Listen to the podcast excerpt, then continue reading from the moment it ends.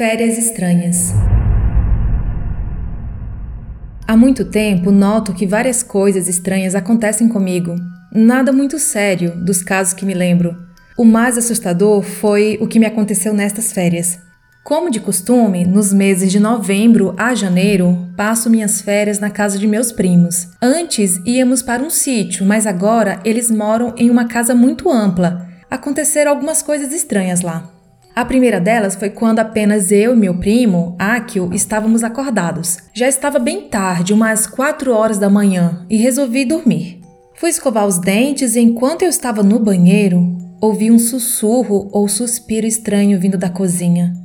O estranho é que esse som era muito alto para a distância que estava. Tudo bem, achei que fosse algo de minha cabeça e fui dormir. Quando estava na porta do quarto, meu primo veio correndo até mim, muito assustado. Não pude resistir, soltei uma piadinha, tipo, viu algum espírito? Não, eu ouvi um gemido, um sussurro, sei lá o que era aquilo. Nesse momento eu gelei completamente e contei a ele sobre o som que também ouvi. Fomos dormir assustados. Ficamos a noite e o dia inteiro pensando em explicações lógicas. Até cogitamos que fosse o barulho da porta fechando e fomos tentar fazer com que ela fizesse aquele barulho. É claro que o som não veio da porta. No dia seguinte, comentamos com todos sobre esse fato e ninguém acreditou. Chegaram a pensar que tivemos um sonho. No mesmo dia, já de madrugada, eles resolveram fazer a brincadeira do copo. Eu, por estar muito assustado com o fato da noite anterior, me recusei a fazer. Mesmo assim, eles iniciaram a brincadeira. Os cães começaram a latir e até brincamos que era o espírito do carteiro. Neste momento, eu me assustei com os latidos e fui ler uma revista. Sentei na cadeira em frente ao computador, que por sinal estava com a fonte desligada. Todos saíram da sala e foram para a cozinha comer alguma coisa, e só eu fiquei na sala lendo a revista. De uma hora para outra, o PC ligou.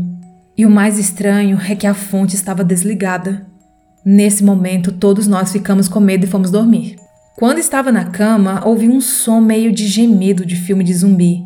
Foi estranho, Pensei que poderia ser alguém assistindo TV e fui à sala investigar. Chegando lá, surpresa.